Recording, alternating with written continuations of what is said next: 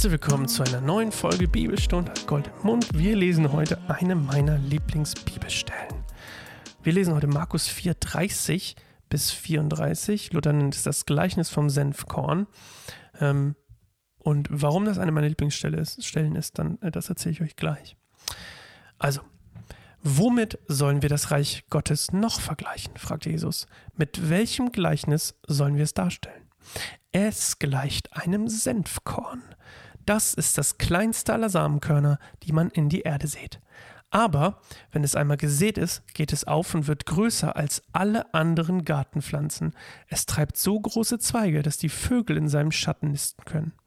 Jesus gebrauchte viele solcher Gleichnisse, um den Leuten das Wort Gottes zu, zu verkünden, dass sie es verstehen konnten.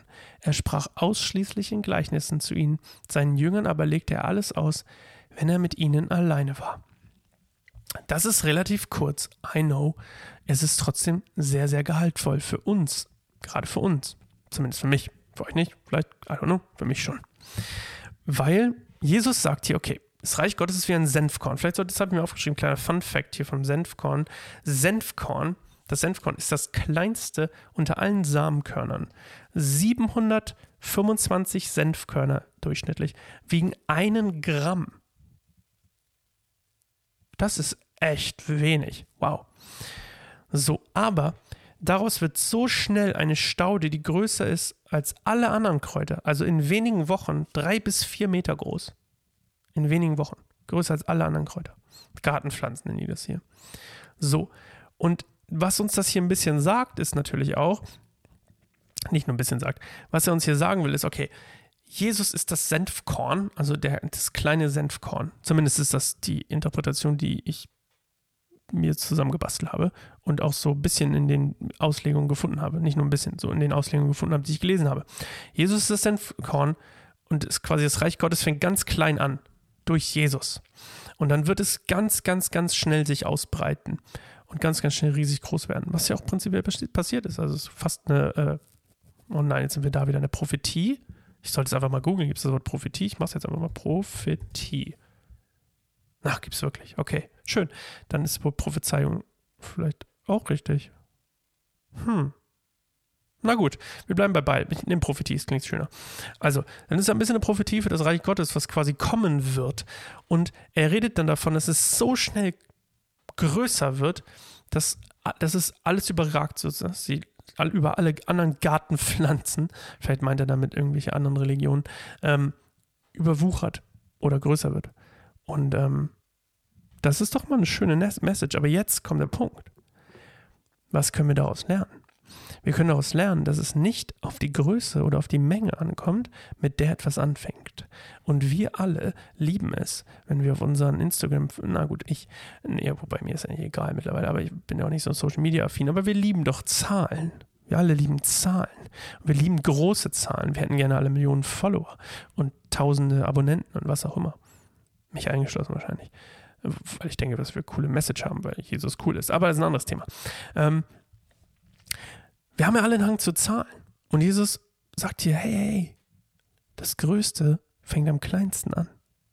Das Größte. Die größte Gartenpflanze. Geiles Wort. Fängt im Senfkorn an. Im kleinsten aller Samenkörner. Es kommt nicht immer darauf an, wie irgendwas am Anfang ist. Wenn es mickrig ist, wird es oft belächelt von uns. Let's be real here. Wir belächeln oft Sachen, die klein sind. Und große Sachen finden wir oft toll. Just saying. Just saying. Vielleicht geht es auch nur mir so. Ich will euch da auch gar nicht irgendwie auf Füße treten. Vielleicht geht es auch nur mir so. Äh, hoffentlich geht es nur mir so. Aber ich bin schon oft auf einem Punkt, wo ich denke so, ich fühle mich einfach da ertappt, denke ich mir einfach. Wenn ich so an Zahlen denke, vielleicht ist es auch, bin auch nur ich, der das so ein bisschen für sich so interpretiert, aber ich bin ja der, der spricht, von daher kann ich es auch erzählen. Ähm, ich merke schon, dass ich einfach denke, wenn etwas größer ist, hat es mehr Wert. Und ich glaube, das ist einfach eine Lektion, die man hier lernen kann, die einfach falsch ist. Ich glaube, der Wert wird eben, Wert, das lesen wir später auch nochmal übrigens, bei Jesus nicht durch Größe entschieden oder durch Macht, durch Stärke oder was auch immer. Ah, das ist auch eine tolle Bibelstelle, die später noch kommt.